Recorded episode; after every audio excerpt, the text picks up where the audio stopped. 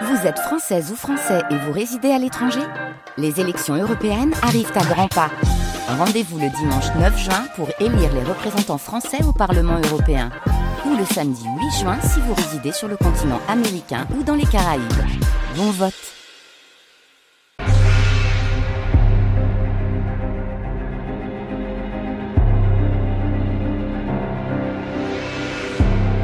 France Culture. Affaires culturelles. Arnaud Laporte.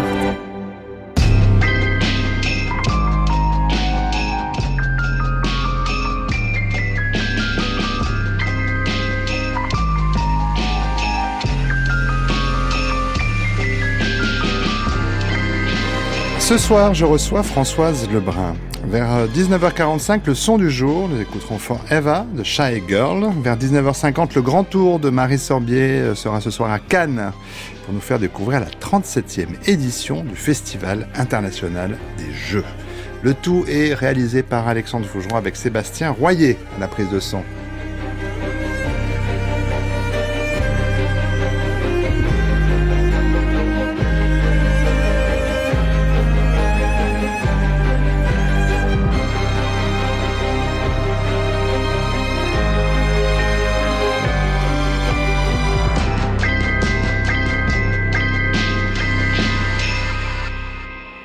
Bonsoir Françoise Lebrun. Et bonsoir. Je suis vraiment très heureux, euh, ému, honoré de, de vous recevoir, d'autant plus que vous êtes à l'affiche en ce moment de plusieurs films. Double foyer de Claire Vassé, sorti il y a deux jours. Rien ni personne de Galien Guibert, ce sera mercredi prochain, le 28 Mhm. février. Un peu plus tard, le 13 mars, on vous verra dans le nouveau film de Guillaume Niclou, dans la peau de Blanche Welbeck. En septembre dernier, on en avait parlé avec lui, il était venu dans l'émission, vous avez vu dans le livre des solutions euh, de Michel Gondry, autre aventure, vous enchaînez les tournages, euh, il faut dire depuis un certain nombre d'années. Oui. Alors on va revenir ce Oui. soir sur quelques rencontres, sur quelques moments importants de ce beau parcours et- venir à votre actualité. Mais pour commencer, Françoise Lebrun, je ne sais rien ou vraiment très peu de choses sur votre enfance, sur votre adolescence. Euh, Quelle place ça pouvait avoir l'art, la culture dans, votre environnement familial? Je, crois que c'était euh, très important. Mon père travaillait beaucoup dans à la Ligue de l'enseignement, dans l'éducation populaire et tout ça. Donc il y avait cette euh, cette idée d'abord que l'école était quelque chose de très important et qui permettait d'arriver, pas seulement d'arriver, mais de découvrir et de vivre. Donc euh, c'est des notions auxquelles je suis vraiment très attachée aussi. Cette histoire de la transmission euh, a- importante et euh, pour laquelle euh, j'ai envie d'œuvrer, quoi, parce que je me dis que c'est au niveau de l'école que se prépare une nation aussi, parce que c'est à partir du moment où des valeurs sont partagées, des choses sont mises en, en relation, euh, on, on- on peut avancer. Donc il y avait ça, donc du coup euh, il y a eu toujours euh, le côté euh, suivre un peu les activités qu'avait qu'avait mon père. Donc c'était aller voir les équipes de théâtre amateur de la région, les concours de dessin, les fêtes de fin d'école. Enfin, donc tout ça était toujours présent. Ça faisait partie du les stages d'éducation populaire. Enfin, donc euh, c'est mais c'était sans c'était normal quoi. C'était la vie. Et puis, euh, très tôt, une passion euh, qui est celle de la lecture. Françoise Lebrun, quels sont vos premiers souvenirs dans ce domaine hein, Les premiers romans qui vous ont emporté? Alors, roman, j'irais même, euh, je serais, je serais même antérieure à ça. C'était le moment où les éditions du Père Castor ont démarré. Donc, mes premiers souvenirs, c'est effectivement les, les livres du Père Castor. Et puis après, ça a été les cadeaux de Noël qui étaient la collection Rouge et Or ou Idéal Bibliothèque. Enfin, c'était vraiment euh, des choses qu'on attendait. Et puis les romans, vraiment, euh, je je pourrais pas répondre à ça parce que je, je pense qu'il y avait beaucoup de autant. Je peux vous répondre à mais c'est mais c'est Léon dit hein, de ma première de mon premier rapport au cinéma qui était pour voir Dumbo l'éléphant. Et euh, il paraît qu'on était donc au balcon, un petit cinéma de province, et que je voulais absolument aller dans l'écran. Ah, je comprends. Bah voilà, j'ai réussi. Ça, vous avez bien réussi. Cela étant, arrivé au moment où vous devez choisir vos, quelles études supérieures vous allez entreprendre, mm. Françoise Lebrun, alors vous hésitez, je lu, entre l'IDEC, euh, l'école de cinéma qui s'appelle aujourd'hui euh, la FEMIS, et Sciences Po. Alors, ce sera finalement Sciences Po, deux ans de prépa intensive. Mais qu'est-ce qui a décidé de votre choix? La paresse.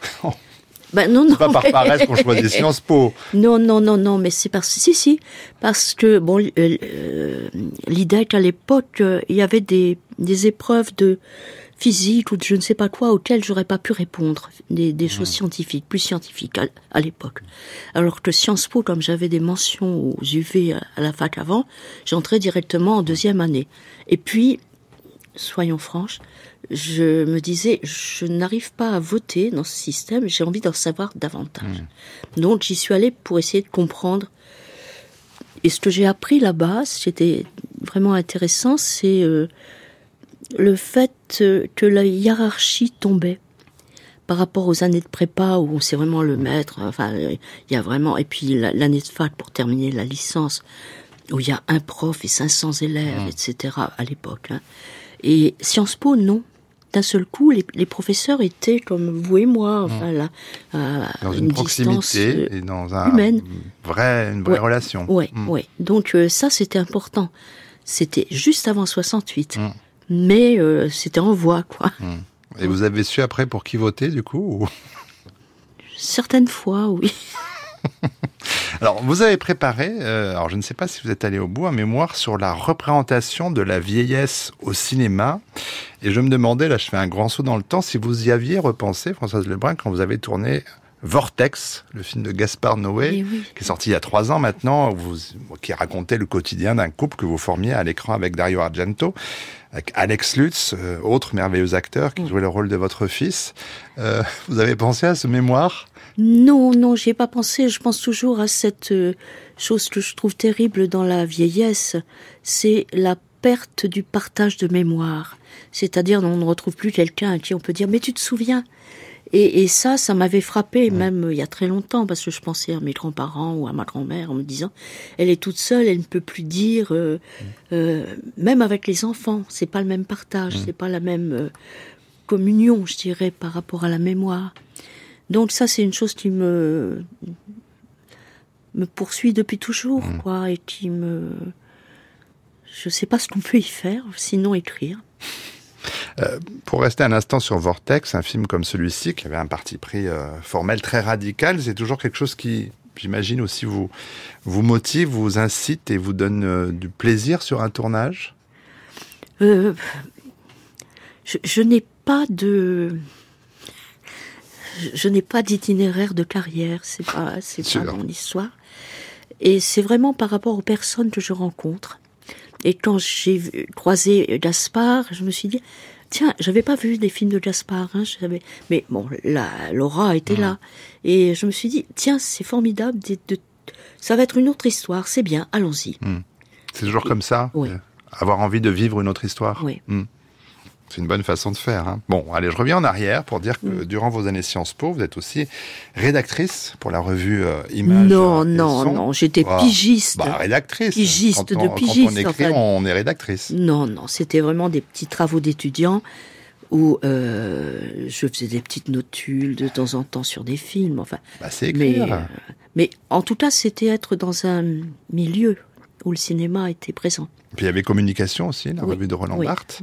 Euh, et à cette période, vous passez quand même euh, beaucoup de temps euh, à la Cinémathèque, au studio Parnasse, mhm. et vous allez découvrir tout un tas de, de, films en compagnie de personnes aussi qui vont devenir des proches. Je pense à Jean-Claude Biette, qui le premier vous filmera, Françoise Lebrun, dans un court métrage. mais être comédienne, est-ce que c'est quelque chose à laquelle vous aviez pensé avant de l'être? Non, non, pas du tout. Vraiment, pas du tout. C'est pas sérieux d'être comédien ou acteur. C'est pas sérieux du tout. Donc non, moi j'avais, euh, euh, non, j'avais pas cette envie. Je savais par exemple dans les dans les classes à l'école, etc. Euh, que quand je disais quelque chose, ça créait de l'émotion. Je sentais que il y avait quelque chose qui se passait, mais pas du tout au point d'en faire un métier. Mmh. Enfin non, vraiment. Alors cette première expérience, vous la vivez comment? Laquelle? Le premier tournage avec Jean-Claude Biette, le premier court métrage. Oh bah c'était euh, attends oui avec Jean-Claude c'était avant Arietta. Mmh. Non bah ouais. c'était vraiment euh, euh, est-ce que tu peux faire euh, là une jeune fille qui vient dîner dans un dîner? Mmh. Bah oui pourquoi pas mais c'était pas du tout une histoire de je fais du cinéma. C'était Jean-Claude qui fait un film et euh, Il a bon, besoin de vous, voilà j'y vais puis voilà et euh, c'est- je répète souvent ma première phrase au cinéma c'est je suis une étudiante en musicologie. Bah, il faut le faire.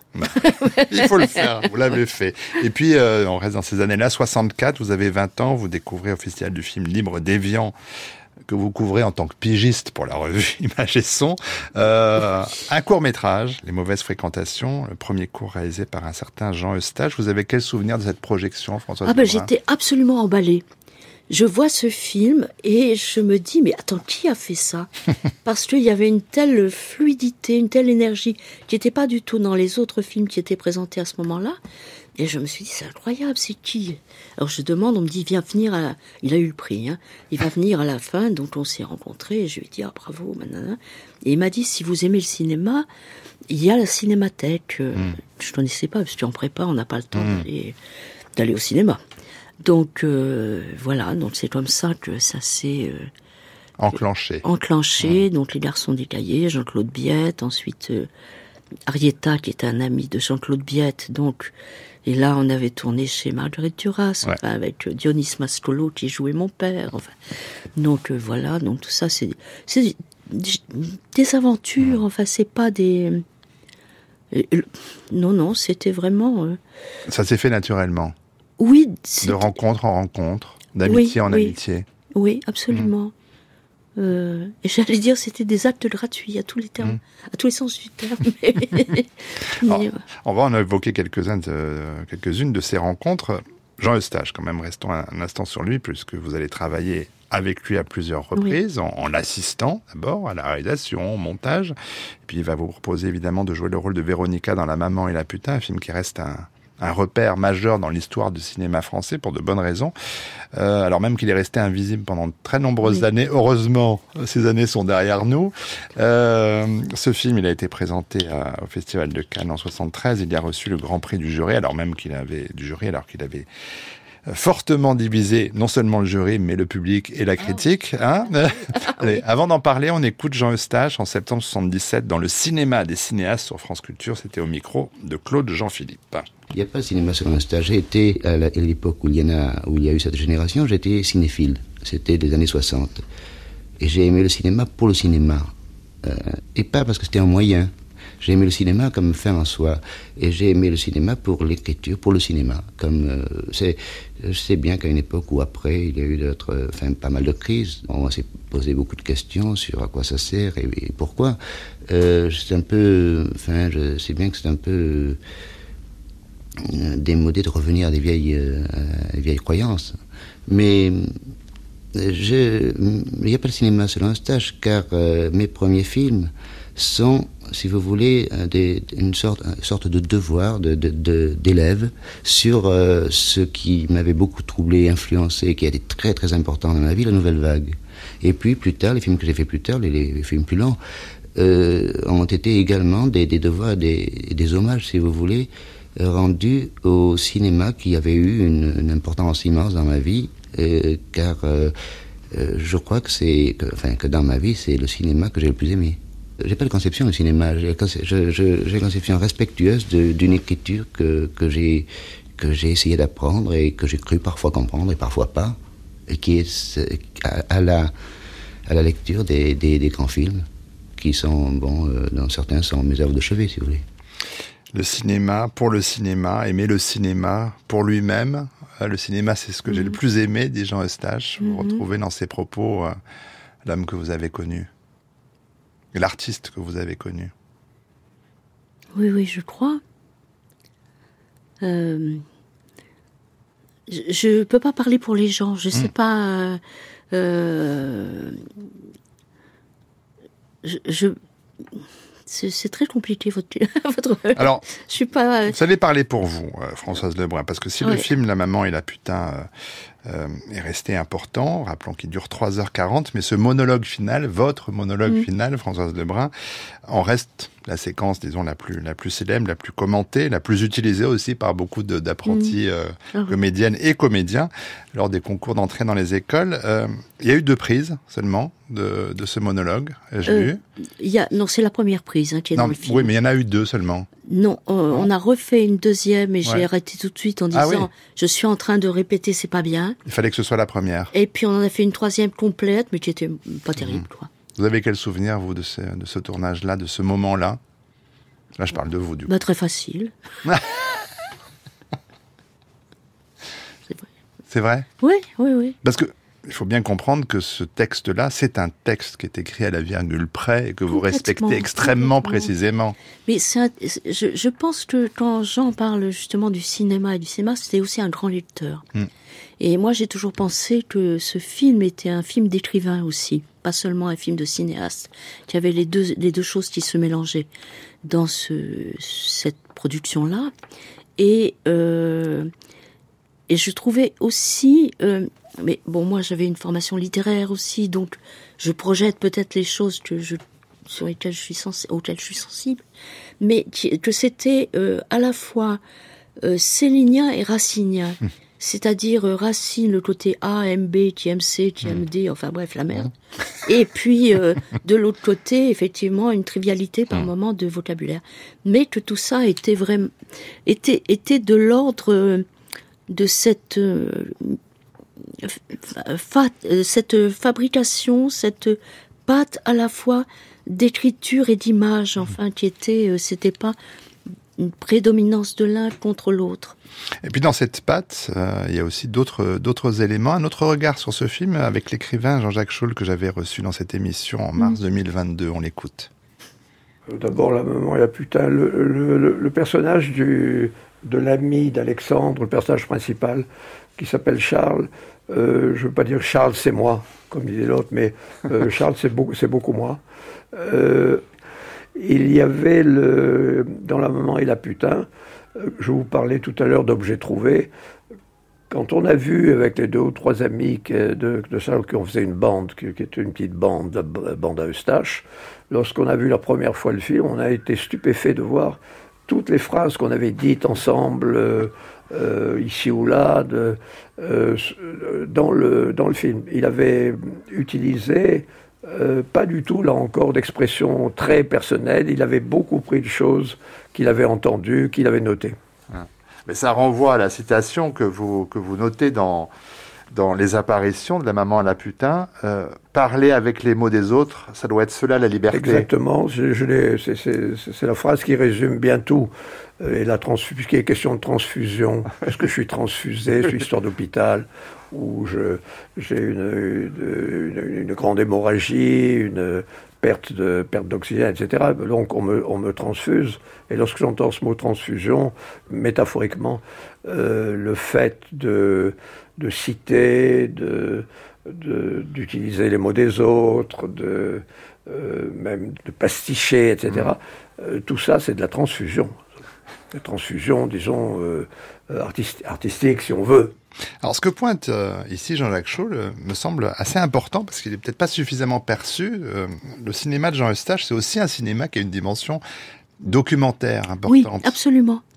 Euh, quand j'ai revu, euh, je me suis dit euh, vraiment documentaire déjà au point de vue géographique, parce que le quartier a changé énormément, c'est-à-dire que c'est les traces sont là, et ça c'est vraiment important, et documentaire aussi apparemment sur un, un, milieu, un petit réseau, un petit et une époque précise, une époque très précise.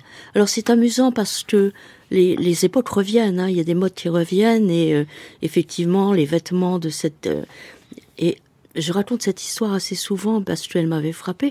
Un jour, je jouais au théâtre à Toulouse et puis je sors de scène de la nuit, etc., pour rentrer à l'hôtel. Et devant moi, je vois un couple. Et je vois la jeune femme, étaient de dos, donc pour moi, qui avait une petite, petite natte de Véronica, la coiffure de Véronica. Le personnage hein, de Véronica, que vous incarniez. Et puis à côté d'elle, un jeune homme qui avait une longue redingote, donc le côté un peu dandy d'Alexandre dans la maman aussi. Et je me suis dit, c'est fou. Hein. Euh. J'ai eu envie d'aller leur taper sur l'épaule, puis je l'ai pas fait parce que je me suis dit, après c'est compliqué. Mais euh, mm. je me suis dit, c'est drôle à, mm. quel point il y a eu comme ça des, des reproductions d'incarnation. Mm. Euh, alors l'autre rencontre importante, Françoise Lebrun, vous l'avez évoqué dans ces mêmes débuts des années 70, vous l'avez avec Marguerite Duras, donc c'est chez elle que vous tournez euh, le château de, de Pointy, d'Arietta. Vous devenez amie, vous allez travailler avec elle euh, sur deux films. En 74, c'est La femme du Gange, en 75, oui. India Song. Dans les deux cas, on va entendre votre voix. Euh, avant de parler d'elle, là aussi, on va écouter quand même sa voix, oh. celle de Marguerite Duras dans Apostrophe avec Bernard Pivot, c'était en 84 je pose des mots beaucoup de fois. Des mots d'abord, vous voyez. C'est comme si l'étendue de la phrase était ponctuée par la place des mots. Et que par la suite, la phrase s'attache aux mots, les prend et, et s'accorde à eux comme elle le peut. Mais que moi, je m'en occupe infiniment moins que des mots. très courte, très court extrait, Françoise Lebrun, mais qui dit beaucoup de choses de, de Ah oui, j'adore cet ouvrage, j'adore, ah, j'adore la musique de la voix, la musica. Oui. Et c'est, c'est pas les mots, en fait, mmh. qui me frappaient chez mmh. elle, c'était les silences, les mmh. creux entre les mots. Et un jour, j'avais assisté à une représentation de Jaune le Soleil au théâtre, où il n'y avait pas du tout cette, ce souffle, cette pulsation duracienne, et ça devenait insupportable, vraiment insupportable. Et c'est vraiment par, euh, j'ai appris avec elle et Claude Régis justement que euh, les mots arrivaient on ne sait pas d'où. Et que c'est ça qui crée aussi cette euh, distance relative entre l'émission et la pensée, je dirais. Parce que il faut accepter d'être euh, réceptive à, à on ne sait pas quoi. Et puis à ce moment-là, ça devient une couleur, ça devient un mot, ça devient quelque chose. Et là, j'ai appris vraiment beaucoup. Enfin, j'ai ressenti beaucoup et j'ai compris beaucoup. Et D'ailleurs, après, d'autres camarades de travail me disaient Mais dépêche-toi, arrête de parler comme chez Marguerite Duras. Enfin, parle vite, parle vite, c'est mieux. Je dis Ah bon? en prenant le temps. Mais euh, ce travail sur les mots et donc sur la voix, elle renvoie aussi euh, euh, à votre intérêt et au sien, celui de Marguerite Duras, pour, pour la radio, parce que c'est aussi oui. une, une, aventure qui, à laquelle vous avez participé, Françoise Lebrun. Faire de la radio. Ah, j'adorais ça. Ouais. Bah oui, mais maintenant tous mes interlocuteurs ont plus ou moins disparu. Il y en a d'autres, non. mais non, non, c'est vrai qu'il y en a reprendre le contact. Et puis il faut que je me retrouve dans cette maison. Oui, elle a beaucoup changé. Elle a beaucoup changé. Oui, oui, oui, ça fait un drôle d'effet. Mais euh... il y a une puissance particulière de la radio. Ah oui, bah moi j'aime beaucoup parce que là c'est vraiment euh, l'économie est faite de tout le temps passé à une installation. Euh, les projecteurs, le silence et tout ça. Donc là, on est vraiment complètement dans un texte ou dans une euh, une émission, enfin, il y a, quelque chose qui fait qu'on est... Euh, tout ce qui est empêchement est parti. Donc on peut euh, avoir euh, une certaine forme de liberté. Enfin, en tout cas, une facile. Oui. Non, non, ça j'ai beaucoup, vraiment beaucoup aimé en faire. Et puis tout à l'heure, vous parliez de, de l'importance de l'éducation populaire et, de la transmission. Et vraiment, c'est quelque chose dont, on a vraiment très besoin aujourd'hui. Parce que oui. vraiment la situation est quand même pas très heureuse de ce point de vue-là. Mais dans les années 90, euh, on vous a un peu moins vu à l'écran, euh, Françoise Lebrun, parce que vous avez euh, beaucoup enseigné oui. à l'école du TNS, à l'école du Théâtre National de, de Strasbourg. Euh, ces années-là, qu'est-ce que, en quoi elles ont été euh, marquantes, importantes pour vous? Ouais, C'était formidable. Enfin, c'était à la fois formidable de voir des, des jeunes gens, c'est des jeunes gens trouver petit à petit leur nature, leur... et puis en même temps c'était très très fatigant parce que je me disais je ne peux j'avais une rétention de la parole parce que on ne peut pas juger trop vite. Il faut vraiment laisser naître et puis voir et puis faire donner juste un petit mot qui permette de de, de voilà de faire un petit effet qui peut aider etc donc euh, non non c'était formidable puis j'y allais avec des valises pleines de cassettes vidéo je leur montrais des films et puis euh, non c'était passionnant c'était mmh. passionnant et je les revois encore mmh. tous ces jeunes gens ouais, parce que vous, vous n'avez pas fait d'école? Pas du tout rien enfin et de vous retrouver dans, là, oui, de... de, non, oui, dans ce, au oui. niveau du jeu, hein, je parle. Oui. Mais euh, Donc du coup, d'être dans cette, dans cette position pardon, de professeur, c'était évidemment quelque chose d'un peu particulier, mais vous êtes allé avec, euh, avec cette envie de. Non, non, pas du tout. Non, non. Je suis pas allé avec l'envie. C'est que Jacques Lassalle m'avait appelé et euh, Bernard Dort pouvait pas assurer un, un cours. Il m'a dit, euh, il avait, oui, il m'a fait dire par euh, la directrice des études, appelez Françoise Lebrun. et donc, on m'a appelé, puis on m'a dit, est-ce que vous voulez bien travailler sur l'Alexandrin j'ai dit, bah, écoutez, je vous demande une réflexion de quelques jours. Et puis, je me dis, c'est jamais que douze syllabes, hein, on doit y arriver. Mais euh, je me suis rendu compte que l'alexandrin, c'était la pointe de l'iceberg. C'est-à-dire qu'il y a plein de choses, plein de choses, plein de choses derrière. Et donc, j'ai travaillé beaucoup autour de cette histoire. Et le premier jour où je suis arrivée au TNS, j'avais préparé un texte de Molière, c'était plus abordable immédiatement, des fâcheux. Euh, Oui, je crois que c'est les fâcheux. Et j'arrive dans cette salle, bon, je flippais, hein. j'arrive dans la salle de cours et je vois tous les garçons avec des cheveux roux et un garçon avec des cheveux bleus. Je me dis, on ne bouge pas, on continue, tranquille. Et alors, j'ai appris après que ils avaient travaillé sur poil de carotte, mais qu'il n'y avait pas eu assez de teinture pour eux tous. Donc, le dernier était en bleu. Mais ça fait un drôle d'effet quand même à l'arrivée. Et euh, alors à l'époque, moi, je roulais mes cigarettes, qui étaient des, des gauloises. Euh, comme j'ai arrêté de fumer, je sais même plus comment ça s'appelle. Et donc, ils me voyaient rouler mes cigarettes et je, ils pensaient que je me roulais des joints. et donc, ça faisait très étrange. Alors, j'ai dit, non, non, non, non, c'est vraiment du, tabac. Enfin, voilà, mes, mes débuts dans l'enseignement au TNS. Et puis, non, après, c'était, c'était passionnant, vraiment. Mmh. Alors, je sais pas si vous avez parlé d'elle à vos étudiants, mais il y a une comédienne que vous aimez beaucoup et que moi aussi j'aime beaucoup, c'est Pauline Carton. Ah, j'adore. Oui, oui. On, a, un goût commun. Alors, elle a quand même débuté au théâtre en 1904, au cinéma en 1907. Sacha Guitry l'a fait tourner dans 22 de ses films, lui donnant... À 4 ans? Non. Non. en 1904, elle a commencé au théâtre. Ah, au théâtre. D'accord. Et en 1907, elle avait déjà une vingtaine d'années en 1904. Oui, merci, euh, et Sacha Guitry l'a fait donc tourner dans 22 de ses films, de ses films, ah. lui donnant ce rôle de bonne qui lui a collé à la peau. Elle a joué jusqu'à 88 ans au théâtre, jusqu'à 90 ans au cinéma, en 74, l'année de sa mort. Et avant de parler d'elle, euh, je voudrais qu'on écoute euh, cet extrait délicieux de Pauline Carton dans Interactualité en 72. Elle venait de sortir un disque. C'est son premier disque. Je n'ai pas, hélas, le nom de la journaliste qui, qui se frotte et qui se pique. Hein, beaucoup, on va l'entendre à, à Pauline Carton. Écoutez-la. Vous avez enregistré deux chansons. Quelles sont ces deux chansons? L'une s'appelle La photographie et l'autre s'appelle J'ai un faible pour l'effort. De quoi s'agit-il dans la photographie? Il s'agit de choses inconvenantes. C'est un exemple de grivoiserie de la façon qu'on avait autrefois de dire les choses inconvenantes. Vous comprenez, les gens ont toujours aimé qu'on leur parle d'individus dans un lit, qui se sont fourrés dans ce lit pour s'occuper de choses amoureuses. Seulement, autrefois, on ne le disait pas crûment, on appelait ça aller cueillir du muguet dans le bois de Chaville, ou rechercher un bel oiseau. Alors évidemment, tout le monde comprenait, mais c'était comme ça qu'on racontait des choses légères. Donc euh, même les enfants peuvent écouter aujourd'hui cette chanson grivoise Je m'en fous entièrement. S'ils veulent l'écouter, c'est pas moi qui les en empêcherai. Et l'autre chanson? Attendez, je voudrais que vous me disiez un peu. Euh, on peut en chanter un petit, un petit couplet de cette chanson-là? Non, non, non, non, non, non, non, non. C'est déjà suffisant de voir chanter dans un disque.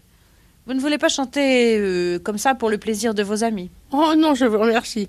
On a l'impression, Pauline Carton, mais je crois que c'est un petit peu une attitude que vous avez, que rien de tout ce que vous faites ne vous est agréable. Ça m'est très agréable, mais je n'y attache pas d'importance. Dites-vous qu'en général, quand j'ai fait partie d'un disque ou d'un machin comme ça, je ne l'ai jamais écouté après, jamais. Quand je passe à la radio, ne croyez pas un seul instant que j'écoute. C'est quand je fais partie d'un film pour faire la bonne qui apporte une lettre sur un plateau. C'est généralement là que se borne mon rôle. Croyez bien que je ne vais pas voir ce film-là.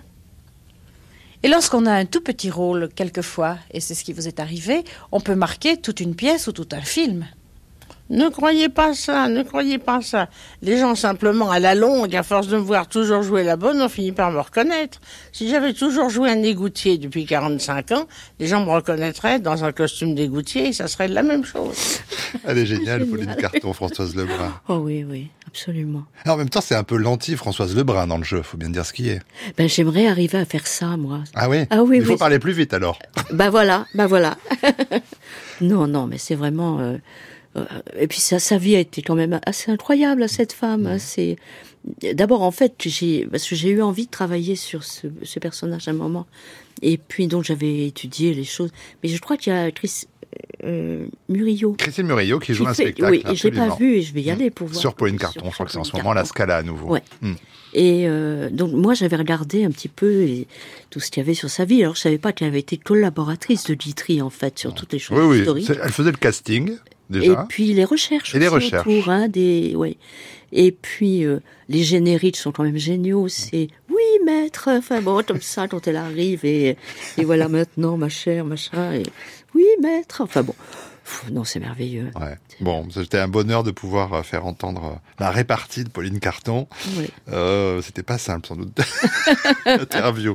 Euh, alors, avant d'en venir à, à- à votre actualité, un passé plus récent, votre choix musical pour cette Oui. émission, Françoise Desmoins, qui s'est porté sur une chanson de Beau Dommage. Ouais. Ça fait longtemps que je l'avais pas écouté. Mon Oui. grand frère a écouté ça. Un groupe de rock, Québécois. folk, québécois, qui a connu un très grand succès dans les années 70 surtout. Euh, vous avez choisi une chanson qui s'appelait J'ai oublié le jour. Pourquoi ce choix?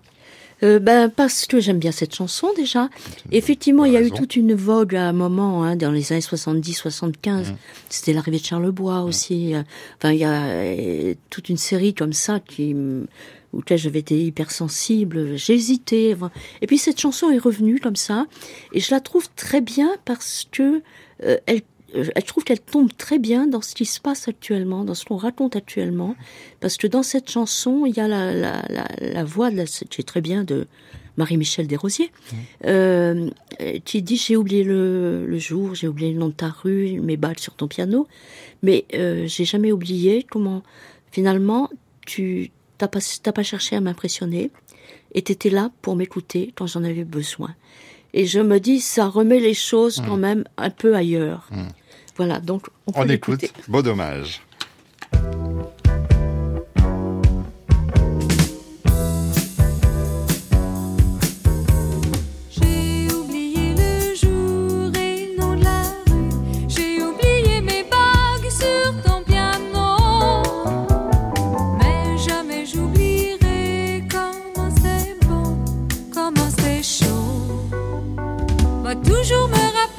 Rappeler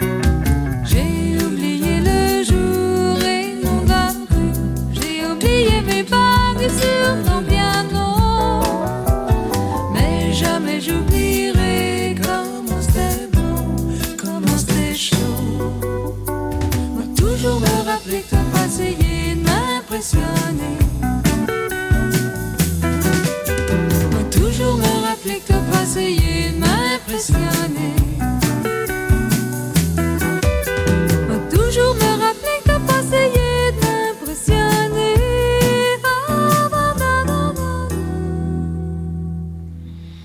Beau dommage, ça fait du bien d'écouter ce, groupe grâce à vous, Françoise Lebrun. Alors, quand même, on a évoqué Jean Eustache, je quand même évoquer la mémoire d'un autre cinéaste avec qui vous avez beaucoup tourné, qui nous a quitté il y a un an, un peu plus, c'est Paul Beccali.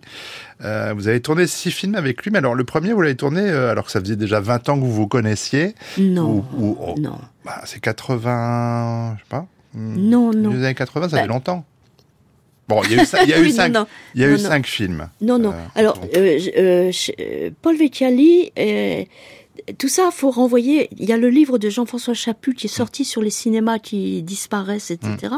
Et il y avait, j'ai vu un extrait justement du fameux Studio Parnasse où il y avait euh, Chéret qui était le, le directeur du Studio Parnasse.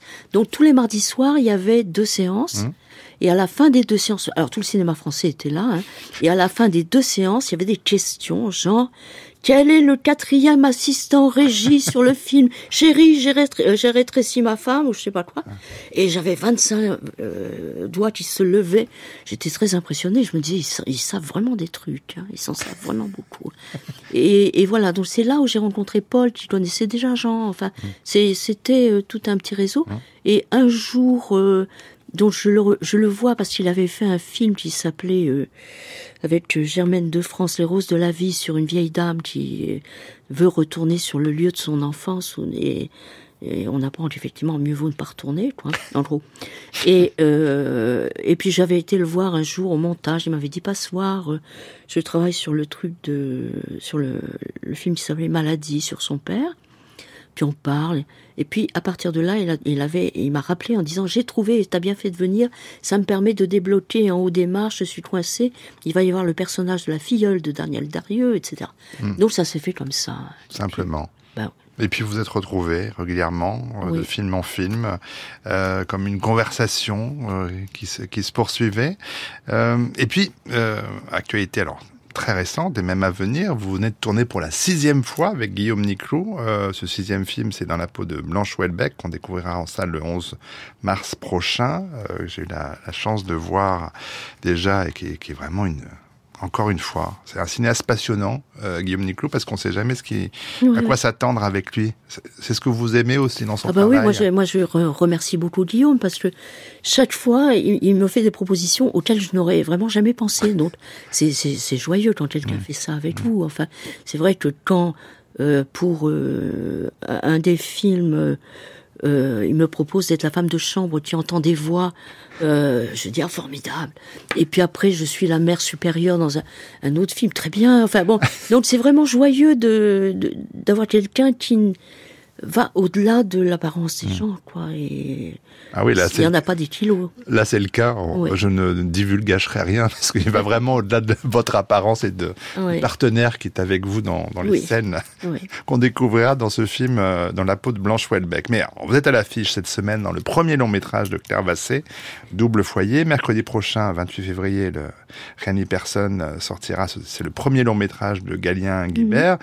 Des premiers longs métrages, vous en avez tourné un certain nombre, euh, Françoise Lebrun. C'est un gage de confiance aussi envers des cinéastes. Mais vous le disiez tout à l'heure, le plus important euh, dans ce qui vous fait accepter un rôle, c'est pas tant le- la lecture du scénario, qui certes, j'imagine, importe, mais que Oui. la rencontre avec le Oui. ou la cinéaste. Oui, oui, c'est c'est effectivement des rencontres de personnes. Euh, bon, il y a la lecture du scénario quand même, hein, faut pas Bien rêver. sûr. Mais euh, non, non, c'est c'est bon. Claire, je la connais depuis longtemps puisque j'étais dans son premier long métrage il y a 20 ans, je dirais. Et puis donc, je, et son film est très, enfin, je trouve vraiment euh, très réussi. Enfin, il a une fausse légèreté et en même temps Une il y vraie des- profondeur. une- voilà, une Mm. vraie profondeur. Mm. Donc je trouve ça. Et puis dans son film, elle me proposait d'être euh, l'épouse de Michel Jonas. Donc ça me réjouissait déjà. Je me disais ah formidable. et puis le film de Galien, c'est l'inverse. C'est un film noir. Ouais, que je trouve très aussi noir. très réussi. Mm. Et euh, où, où là. euh, euh, et ça, j'avais jamais rencontré de film, j'avais jamais tourné dans des films aussi noirs, je crois. C'était euh, une nouveauté. Et puis j'avais adoré le- la petite maison du personnage. Malheureusement, elle était au bord d'une falaise qui risquait de s'écrouler. Mais j'aurais été tentée vraiment là d'investir en me disant deux pièces, mais c'était vraiment, mais c'était le travail de la décoratrice du film qui avait fait que cette maison avait une âme. Ouais, ça c'est le talent des décorateurs et décoratrices. Rien ni personne, c'est le titre de ce film qui sort mercredi prochain. Alors, le fait est qu'on est dans le registre du film noir, mais on sait bien euh, euh, que dans les films noirs, on, on peut parler de, de- du monde tel qu'il va mal. Oui. Euh, là, on va suivre un homme en cavale. Euh, et concernant votre rôle, Françoise Lebrun, euh, quand vous apparaissez à, à- à l'image, on ne sait rien de vous, on ne sait pas quel est le lien euh, Oui. que vous avez avec euh, euh, le, personnage le personnage principal. interprété, par, euh, par Paul Ami. Vous, qu'est-ce que vous, qu'est-ce que vous apportez à, à un personnage? Comment est-ce que vous, vous le, vous le nourrissez? Ce sont les, ce- vous posez des questions à votre euh, metteur en scène? Vous faites votre euh, cuisine vous-même? Ben, moi, c'est toujours pareil, c'est le texte. À partir de ça, je cherche, enfin, je. euh, bon, on me dit en général quand même, on me définit un peu le personnage quand même. hein, donc, euh, je savais que cette personne avait été euh, une personne de la DAS ou je sais pas quoi qui récupérait des, des, des enfants un peu agités. Et euh, donc, euh, en même temps, dans le texte, je savais que c'était un travail, c'est dit dans le texte, que c'était alors que lui a un peu fantasmé sur l'amour qu'il a trouvé dans cette maison avec le père et tout ça, mais euh, elle rappelle que c'était, elle les aimait, mais il y avait, mais c'était un travail. Donc euh, c'est une, enfin pour moi c'était suffisamment éclairant Mm. pour Ça savoir. vous donne la structure du personnage. Ouais, Hmm. L'amour et le travail. Ouais. Hmm. Ouais, c'était. euh, mais c'est vraiment. euh, je, je lis et, Claire Vassé disait dans des, entretiens récemment, on présentait ensemble, il disait ce qui est étonnant avec Françoise, c'est que elle fait pas exactement ce qu'on attendait, mais elle avait vraiment raison. Donc euh, je sais pas, voilà, c'est plutôt mystérieux tout ça. Alors, ce qui est mystérieux aussi, pour rester un instant sur euh, Rien ni personne, avant de conclure cet entretien, c'est que il y a donc cette relation forte avec le personnage incarné par Paul Ami, mais là encore, euh, est-ce que vous aimez préparer en amont avec vos camarades de jeu, ou est-ce que pour vous c'est sur le tournage, sur le plateau que ça doit se faire? Ouais. Là, ça dépend vraiment des moyens de production du film. Hein. Certes. Faut, euh, Mais vous, soyons- vous avez une préférence? Vous préférez l'instant de la prise? Oui, moi je préfère l'instant de la prise. Il me Et la- semblait bien, Et de la première. Et de la première. en- en- Tant qu'à faire. Tant qu'à faire. Mais euh, effectivement, je.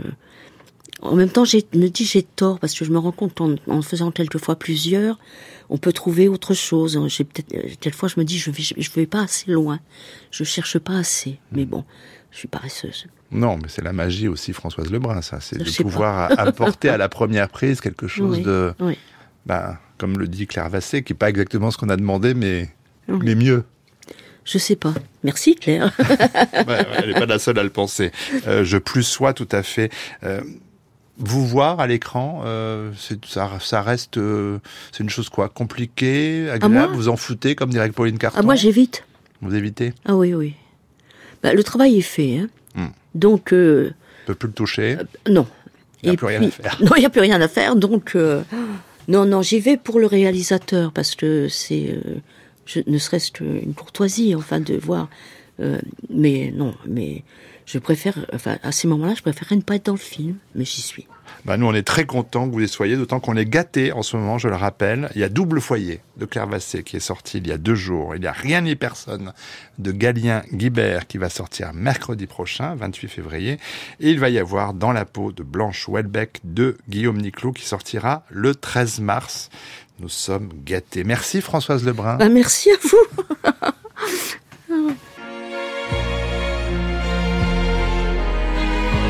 France Culture. Affaires culturelles. Arnaud Laporte. Si le vendredi soir est pour certains l'occasion d'une sortie en club, cette culture s'est trouvée une digne représentante en la personne de Shy Girl, une artiste qui n'a de timide que le nom. Cette londonienne, rappeuse, chanteuse, compositrice, fait de la pop à la fois underground et hyper moderne. Sa carrière ne cesse de croître grâce à ses collaborations avec des artistes comme Arca, FK Twigs ou Muramasa. Tant de noms qui, depuis plusieurs années, réinventent la musique populaire par le bas et par les basses. Après un premier album paru en 2022, Shy Girl revient avec un EP, Club Shy, très court mais terriblement efficace, un peu à l'image de l'hymne House Forever, ici en collaboration avec Empress of Kingdom.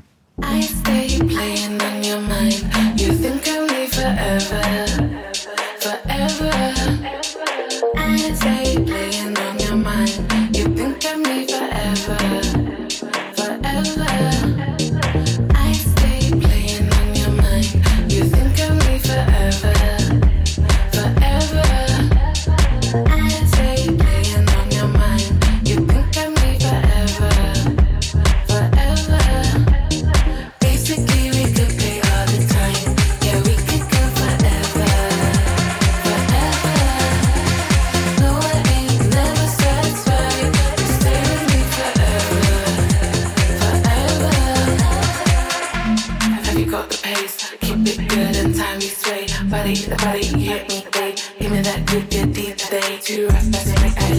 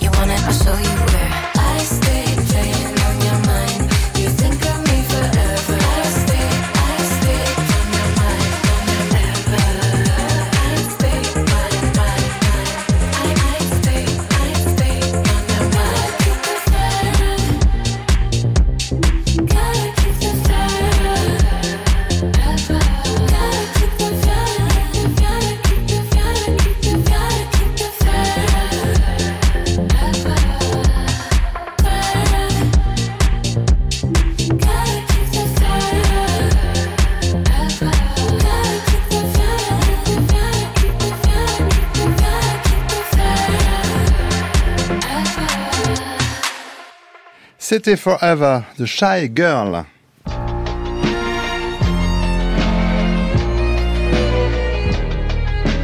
France Culture, le grand tour. Le grand tour. Grand tour. Marie Sorbier. Bonsoir chère Marie, où êtes-vous? Bonsoir Arnaud, je viens d'arriver à Cannes au Festival international du jeu, c'est la 37e édition. C'est un des festivals les plus importants dans le monde du jeu, alors du jeu de plateau et non pas du jeu vidéo, du jeu de société. Ici, il y a des centaines et des centaines d'exposants, il est attendu plus de 80 000 personnes en trois jours ici au Palais des Congrès à Cannes. Alors, je me trouve dans la grande halle où tous les éditeurs de jeux, mais aussi les auteurs, les illustrateurs et bien sûr les joueurs se retrouvent pour tester les nouveautés, les prototypes, les jeux qui vont sortir. Je vous propose une petite immersion dans ce monde du jeu de société qui ne manque pas de couleurs. Alors, donc, il avait encore près de lui, euh, près de la statue du guerrier sans tête au sud de la fête foraine. Alors là, on est en face d'un grand, quoi, d'un grand dessin, et il faut que vous trouviez euh, ce que Monsieur vient de lire. C'est ça Voilà, le jeu exactement, c'est plein de. Il faut trouver les personnages qui sont décrits. Quoi. Moi, je le lis et lui, il cherche. Et, Vous avez euh, carrément une loupe, quoi. il y a une loupe parce que c'est tout petit, hein, c'est des petits dessins, faut avoir de bons yeux, faut être jeune. Ou, ou, euh, là, moi je peux plus, Je- il me faut la loupe forcément. C'est une enquête visuelle. Voilà. Donc tu as trouvé la fête foraine Ouais, alors pour moi, la fête foraine, elle est ici. Et donc au sud, la statue du guerrier sans tête. Alors, la statue Bonjour monsieur. Je vous vois avec une boîte de trio à la main. C'est un jeu qui est nommé ce soir dans une des catégories pour, euh, pour l'Azor. Est-ce que vous pourriez nous expliquer en quelques mots en quoi consiste ce jeu? Le but, c'est de réussir à gagner trois trios. Et un trio, c'est trois cartes de la même valeur. Pour ça, on va demander des cartes à n'importe qui autour de la table, sachant qu'on a le droit de demander que la plus petite ou que la plus grande des cartes, pas celle qui nous intéresse vraiment. Et donc, on va essayer de faire en sorte que les trois cartes de la même valeur soient révélées pour pouvoir les gagner. Et donc c'est un jeu qui est accessible à tous ou il faut quand même être un petit peu initié au jeu de plateau pour pouvoir jouer à ça? Bon, il est très familial. Très familial. La première partie, ça va être un petit peu, on se demande comment ça fonctionne. Et dès que quelqu'un gagne le premier trio, on fait Ah Et là, c'est bon, c'est. euh, Et là on, a enchaîne. compris quoi. Voilà, c'est ça, on Et enchaîne vous les pensez qu'il a des chances pour ce soir? Je pense et j'espère qu'il qu'il va gagner.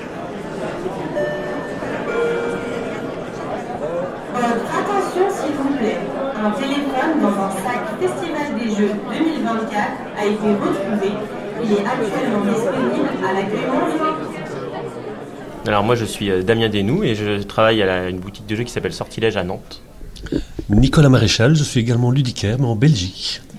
Alors on se voit aujourd'hui ici à Cannes au Festival international du jeu parce que vous êtes tous les deux membres du jury de l'As d'Or. Alors peut-être pour resituer, est-ce que vous pourriez nous parler bah, de cette compétition? Qu'est-ce que c'est l'As d'Or? À quoi ça correspond dans l'univers du jeu? Et puis après vous nous parlerez de votre rôle de jury. Peut-être vous pouvez commencer Oui alors euh, l'As d'Or c'est euh, quatre prix qui sont remis aux, aux jeux sortis euh, dans l'année. euh, qui déterminent en fait des jeux qui ont le mérite d'être mis en avant, qui représentent un peu la, le foisonnement et la, richesse et la diversité de, la production euh, ludique française, enfin traduit en français euh, qui arrive euh, sur les boutiques. Mais alors, combien de jeux, par exemple, vous devez tester avant d'arriver à cette sélection-là? Cette année, la quantité de jeux éligibles dans la sélection était de 520 jeux euh, tous les ans. Il sera environ un millier de jeux. Mais par rapport aux critères que l'on a définis, donc ce sont des jeux qui doivent être en première édition, qui ne sont pas des déclinaisons, des rééditions. Ils sont disponibles en français, sur le territoire français. Et donc les jeux qui rentrent tout à fait dans les critères, il faut que le nom de l'auteur soit écrit clairement euh, sur la boîte. Et donc quand on prend en compte tous ces critères, ça faisait cette année environ 520 jeux. Mais donc c'est un travail euh, de titan d'être membre du jury de cet As d'Or parce que 520 jeux égale, euh, j'imagine, des milliers de parties. Euh, comment concrètement vous travaillez pour arriver à cette sélection-là et désigner le vainqueur de ce soir? Oui, c'est un travail euh, pratiquement euh, quotidien. Donc on est euh, neuf personnes et on joue, on a joué de l'ordre de 4000 parties euh, cette année à nous neuf avec quelques milliers d'heures. À quoi il correspond ce prix de l'As d'Or dans l'écosystème du jeu et aussi ce festival ici à Cannes, Festival international du jeu? Alors ce prix c'est le deuxième euh, européen enfin, qui existe, parce qu'il y en a un prix qui est décerné, c'est le Spiel des Jahres en Allemagne, parce que l'Allemagne reste quand même une, une terre historique de jeux de société assez, assez grand, même si euh, justement la France euh, commence à prendre de plus en plus d'ampleur en termes de production, en termes de, de, de jeux. Et en fait, ce prix, enfin ce label est vraiment quelque chose qui permet aux jeux et de s'exporter, puisque du coup, euh, moi, pour en avoir parlé avec certains distributeurs, effectivement, le fait d'être nommé à l'Asdor, c'est quelque chose qui permet aux jeux d'être traduit et puis après de s'exporter dans différentes langues, dans différents pays, comme étant euh, une valeur sûre ou quelque chose qui est reconnu euh, dans le milieu. Et en plus, sur le territoire français, effectivement, c'est un jeu qui, bah, qui va sortir de nos boutiques de jeux spécialisées pour aller dans les boutiques un peu plus euh, Mm. grand public et qui va aller justement euh, chercher ce, contacter ce public. C'est vraiment la force du Festival de Cannes, je trouve. C'est vraiment ce côté, euh, c'est un coup de projecteur qui est mis sur le milieu du jeu qui euh, déborde la sphère euh, des, euh, des spécialistes, des geeks et choses comme ça pour s'étendre en fait sur, euh, sur toute la population parce que voilà, il y a quand même des joueurs de partout, tout le temps. On est tous joueurs. Septembre est maintenant en tête, il va falloir tenir. Nous, à qui passe de départ. La volonté de Venus lui permet de prendre les devants. Voilà, le grand soir est arrivé. C'est ce soir qu'a lieu la cérémonie As d'Or Cannes 2024 pour le Festival international des jeux. Quatre catégories, donc quatre gagnants ce soir. Les nommés ont été déjà présentés toute la journée. Les gens se précipitent sur les tables des jeux en question pour les tester, pour les découvrir, pour les acheter, pour les proposer à leur tour à leurs clients. Mais ce soir, eh bien, il n'y aura que quatre gagnants. La salle du Palais des Congrès ici à Cannes se remplit. Il y a 3000 places, mais il y a plus de 5000 exposants. Et c'est en entrée libre, donc il y a une queue gigantesque à, l'extérieur malgré la pluie battante. Tout le monde essaie d'avoir une place pour être là pour la cérémonie de ce soir. Bonsoir, bonsoir, bienvenue à tous au Palais des Festivals et des Congrès de Cannes. Vous êtes magnifiques. Dernier prix, le prix Astor, l'Astor, le jeu de l'année. Sachez que à donner leurs organes pour l'obtenir, certains frôlé. Et souvent, ils finissent par regarder nerveusement. Je pense particulièrement à Mathieu Despénou. Mathieu Despénou, nommé pour la dixième fois, il n'a jamais gagné. Bonsoir. Bah, le gagnant est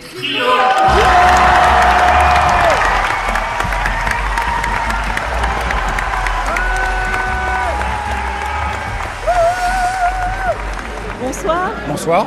Alors on vous a vu euh, gagner ce soir après de nombreuses années euh, sans prix. Euh, Quelle est votre première réaction? Ben voilà, j'étais un peu ému quand même, en fait, et comme quoi tout est possible, hein, ça a mis 25 ans. Mais euh, on essaie juste de faire euh, des bons jeux simples, familiaux, qui plaisent à tout le monde. Et voilà, et là, cette année, bah, cette année, ça a été notre tour. Et on est super contents. Quelle est justement selon vous la recette du bon jeu? Pourquoi ce jeu-là est un bon jeu? Alors, un, bon jeu, pour moi, il faut qu'il y ait un, petit truc très malin, en fait, à l'intérieur, euh, qui permette euh, que ça soit, en fait, une évidence. Et également, il faut que ça soit un jeu qui plaise à la fois aux gens qui jouent souvent et aux gens qui jouent très occasionnellement. Et ce jeu-là, en fait, c'est parfait parce qu'en fait, ça plaît à ce qu'on appelle, c'est très très fait, des non-joueurs ou non-joueuses. Et ça plaît également à des, des amateurs ou amatrices éclairées. Et je crois qu'il réussit les deux. Et c'est très minimaliste, c'est très simple et c'est très évident. Et c'est très réussi. Super, merci beaucoup et bravo. Merci. Vincent de Dienne, vous ici, mais pourquoi êtes-vous euh, membre de ce jury au Festival international du jeu? Oh là là, Marie Sorbier, quelle surprise. Euh, ben, je suis membre du jury parce qu'on me l'a proposé et que comme j'adore le jeu de société et que euh, je suis hyper, euh, depuis quelques années, hyper euh, un peu affligé de la place qu'on lui réserve dans les médias et, et, aussi euh, dans de plus hautes sphères. On n'a pas encore pris la mesure, je trouve, en France, à quel point le jeu de société est un objet culturel et surtout un objet qui lutte contre toutes nos maladies contemporaines, à savoir l'isolement, à savoir les écrans, à savoir le fait de ne plus être en relation les uns avec les autres. Et donc moi, c'est très important dans ma vie le jeu. Et euh, je suis content euh, que vous soyez là, par exemple. Ça, je, je trouve ça super que vous fassiez le, le relais de cet événement. Comme on est un peu abreuvé de propositions culturelles, on peut aller chez son ludicaire, comme ça qu'on dit, Ouais, voilà. et lui demander conseil, comme quand on va chez un fleuriste ou chez un libraire. Et on sera bien reçu. Et franchement, c'est une bonne alternative à la, à la, à la solitude. Et on peut dire aussi au ministère de la Culture que le jeu de société est un, objet oui. culturel comme les autres. Mais il est temps. Pendant le confinement, on pouvait acheter des jeux vidéo partout et on ne pouvait pas acheter de jeux de société parce que le jeu de société n'est pas considéré comme objet culturel. Dans C'est le pass culture, pareil, hein, les jeunes peuvent acheter des jeux vidéo, mais pas de jeux de société. Ouais, c'est une aberration totale. On l'aura compris, le Festival international des jeux à Cannes est à la fois l'endroit où toute une communauté se retrouve pour célébrer les leurs et découvrir les nouveautés et les tendances du milieu, mais c'est aussi une célébration du jeu de société comme objet culturel au sens noble du terme. Peut-être est-il temps que tous en prennent conscience.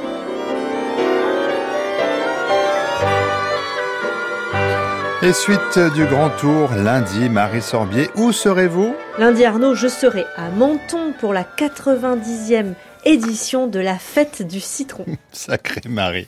À lundi donc.